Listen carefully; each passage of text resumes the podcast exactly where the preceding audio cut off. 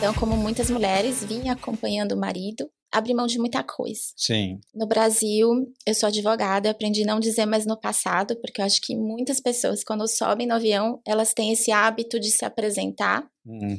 Eu era advogada no Brasil. Ah, entendi. Ah, eu era médica no Brasil. Eu era professora no Brasil. Como naquele momento que subiu no avião, deixou Uhum, aquela carreira para trás só pelo fato de não exercer aquela carreira aqui. uhum. Então eu aprendi a dizer que eu sou advogada no Brasil, não Uhum. deixei de ser, né, continuo inscrita na OAB, tenho minha carreira lá, mas sou advogada no Brasil, trabalhei por anos na Unesco, Uhum. então trabalhava por um projeto do governo do estado de São Paulo, mas no departamento jurídico da Unesco. E sou louca pela área de advocacia, é a minha paixão, e eu acho que essa paixão de trabalhar com direito de servir as pessoas, delas é, conseguirem, né, fazer valer seus direitos, me ajudou muito aqui Uhum. nos Estados Unidos. Então eu vim acompanhando meu marido, ele veio transferido para cá, engenheiro de telecom da Ericsson, Uhum. então ele recebeu uma oferta para trabalhar aqui. A gente nunca pensou em sair do Brasil. Não era, não estava nos planos. Nunca, nunca foi um desejo meu ou do, ou do meu esposo mudar para cá. Ele veio para cá num projeto para ficar seis meses e quando estava acabando o projeto, o gerente dele falou: "Você não pensa em mudar para os Estados Unidos? A gente gostou tanto do seu trabalho, né?" E ele falou: "Não, a minha esposa tem o trabalho dela lá, eu tenho meu trabalho aqui." E quando meu marido veio para cá, eu estava grávida, não sabia que estava grávida. Uhum. A gente ficou sabendo duas semanas depois e eu tinha perdido três bebês. Quando ele veio pra cá, ele. Quando eu voltasse pra casa, eu terei com seis meses, mas durante esse período do projeto dele, eu perdi esse bebê também. Uhum. Então, ele foi acompanhar para a retirada do bebê. Eu resolvi passar férias aqui Uhum. com ele, passar meus 30 dias de férias para me recuperar dessa, dessa perda do bebê. Claro. E nesse momento, ele foi convidado a trabalhar Uhum. aqui. O gerente dele falou: deixa eu só te dar a proposta, né? Uhum. Eu sei que você não quer, mas deixa eu só dar a proposta. E a gente recebeu essa proposta. Uhum.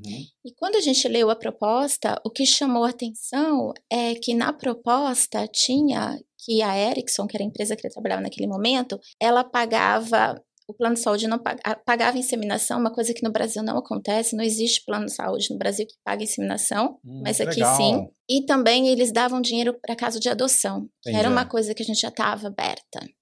Então, quando a gente leu aquilo, a gente falou, Mo, eu falei para ele, Mor, é muito caro a, a inseminação no Brasil. Uhum. E o processo de adoção no Brasil, ele não é caro, mas ele é injusto, porque eu Uhum. tinha amigas que estavam no processo e estavam naquela lista de espera e nunca eram chamadas, apesar de a gente ter tanta criança no Brasil sem lar. Então, o Uhum. processo não é justo. E eu falei assim: eu acho que a gente deveria aceitar, porque quem sabe um médico aqui consegue fazer com que eu me torne mãe. Claro. Então, a gente veio para cá para ser pais. Uhum. A gente não veio por outros motivos. Então, a gente abriu mão da família, eu da minha carreira, para que a Uhum. gente encontrasse um médico que ajudasse. E aconteceu, Ju. Uhum. E não é inexplicavelmente, eu acredito em Deus, mas seis meses depois eu estava grávida.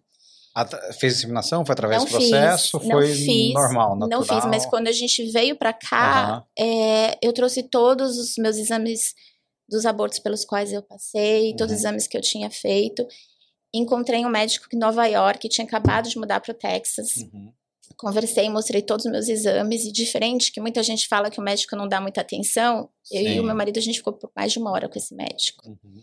E ele nos ajudou. Ele descobriu um problema é, que eu tenho porque eu não seguro o bebê, Uhum. e no Brasil esse exame dava normal, Entendi. e o laboratório viu aqui que não era normal. Então, Uhum. talvez se eu tivesse continuado no Brasil, a Talvez gente. não ia... E eu fui num dos melhores laboratórios fazer meus exames Uhum. genéticos. Mas aqui descobriu. Então a gente veio para ser pai Uhum. e mãe e a gente conseguiu. Seis meses depois eu engravidei. E apesar de uma gravidez bem complicada, de praticamente nove meses de cama, eu me tornei mãe e hoje tenho um menino de 10 anos. Que legal, que Então história. foi por isso que a gente veio. E aí onde entrou minha carreira nisso e a mudança de carreira? Ela entrou eu como toda pessoa quando chega aqui não tem uma rede de apoio Uhum. e foi muito difícil passar nove meses da gravidez sem amigos por perto, Uhum. uma gravidez de risco. De novo, na minha cabeça sempre passava que esse bebê não vai até o final como não foram os outros Uhum. Sem saber muito inglês, então eu ia para as consultas, o médico falava, eu não sabia o que ele estava falando. Quando meu marido podia me acompanhar, Ele, enfim, traduzia, mas eu tinha pavor de olhar quando o médico estava fazendo ultrassom e ele dá algum sinal, Sim. né, um body language que Você já olha pra cara dele esperando é, meio. então, e eu não tinha uma rede de apoio, eu não Uhum. tinha alguém que tivesse ali do meu lado. Então, nesse momento, depois que eu passei por esses nove meses, que eu tive o Oliver, eu decidi que eu não queria que mais nenhuma mulher Uhum, que passasse por qualquer situação não parecida com a minha, Uhum. mas que não se sentisse sozinha, que ela chegasse aqui e ela encontrasse alguém que fosse caminhar com ela, porque quando você muda de país, os seus amigos uhum, é a sua família. Demora Uhum. um pouco para você encontrá-los. Claro. Pode ser que você passe por decepções, por mágoas, Uhum, mas eu tenho certeza que todo mundo, assim, vai encontrar o seu par de meia uhum, e que vai encontrar uma família que vai caminhar com você. Então, o Oli tem 10 anos, o Clube das Brasileiras fez 9 anos. E um ano depois que ele fez um ano que eu tava com o coração mais calmo, eu decidi que eu abri o Clube das Brasileiras no Texas. uhum. E o propósito do grupo é esse: é criar laços, fazer amizade, encontrar uma rede de apoio, suportar aquela Uhum. mulher, principalmente aquela mulher que abre mão da sua carreira Sim. e que se vê sem saída.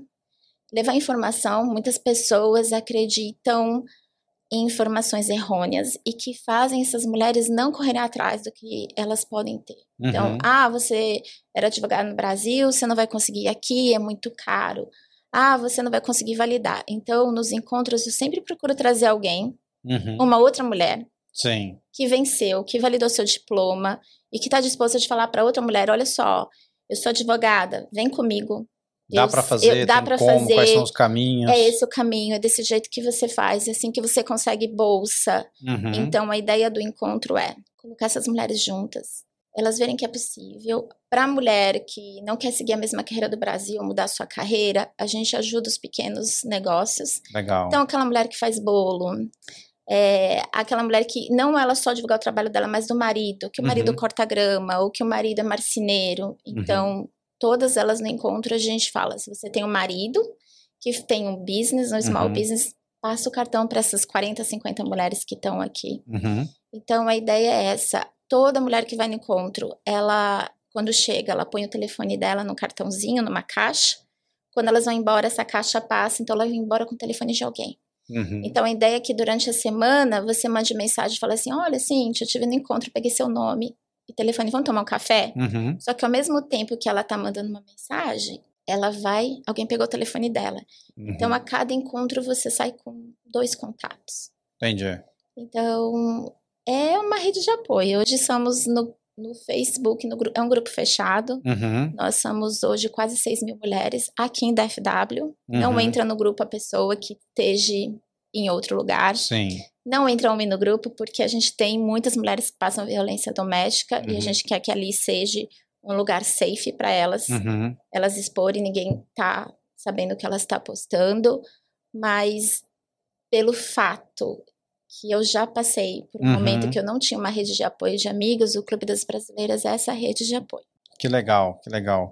E, e- e bacana essa história que, assim, geralmente a maioria das pessoas que vem para cá, Uhum.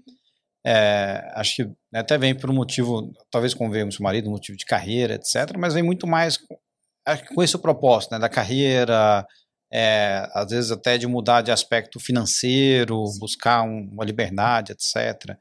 É, e vocês, apesar de terem vindo para cá né, inicialmente com essa intenção, mas virou um negócio de queremos formar a família, né? Então Exatamente, é, um- porque é, um- a- é diferente. Exatamente. Falando- Porque a Hoje- hora que a gente teve o Oliver e Uhum. ganhou o Oliver, é, que é o maior presente da nossa vida, a gente passou a desejar para ele Uhum, aquilo que muitas vezes a gente não encontra no Brasil, infelizmente, que é a questão da segurança, Sim. né?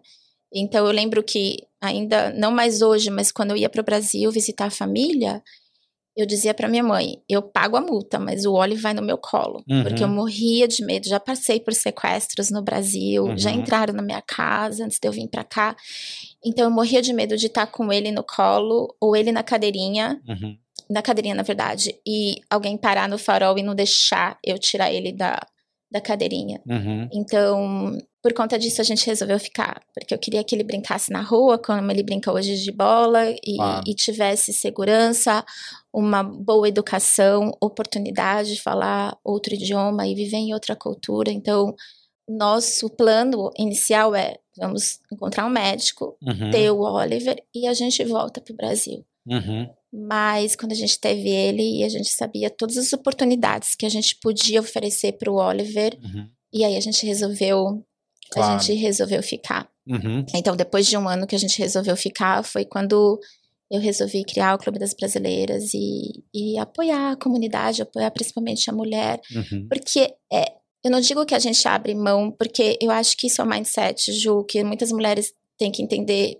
que impacta muito o casamento, porque uhum. muitas vezes quando a família entra naquele avião, Uhum. Ainda que você tá como um acordo, que você sente com a sua esposa e fala assim, então, tenho essa proposta, vamos junto, a gente vai ter segurança, mais oportunidades, a gente vai ter escola para as crianças, segurança para as uhum. crianças. Mas quando aquele avião pausa aqui, o que passa na cabeça daquela mulher é tudo que ela deixou. Porque, na verdade, quem vem com trabalho é o marido, uhum. né? É. Então, ela simplesmente começa a viver uma vida que muitas vezes ela não viveu. Uhum há muito tempo, porque ela trabalhava fora, ela tinha a rede de apoio, as ah. amigas. Isso começa a pesar no casamento, uhum. né? Uhum. E começa a culpa, né? Então, sempre as mulheres me procuram, eu falo assim, para de culpar o marido. O marido não pôs você dormindo no avião e você chegou aqui, abriu uhum. o olho e falou, ah, tô aqui. Mas isso peça no casamento, claro. né? Então, a ideia dos encontros também é dizer isso pra mulher, muda o mindset. Vocês, ele tá trabalhando, você não tá agora, uhum. né? Então é. É, é. fazer um plano. Ele veio com a carreira dele, então faz um plano de carreira pro seu marido e fala assim: olha, uhum. amor, senta aqui, quero fazer isso.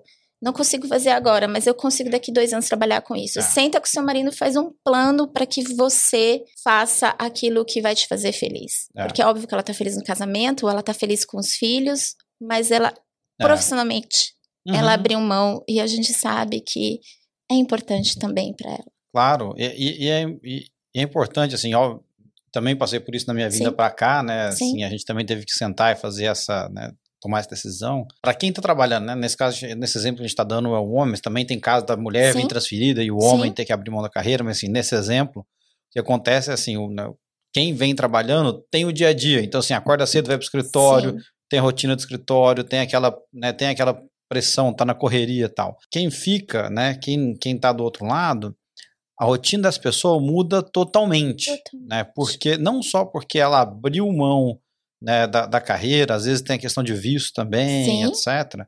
Mas porque a própria a sociedade que é organizada de maneira diferente. Sim. Né? Então, no Brasil está acostumada a ter sei lá, às vezes ajuda para algumas coisas, às vezes você tem, sei lá, uma, um, ajudante, uma empregada, uma faxineira, uma Sim. cozinheira, uma diarista, enfim.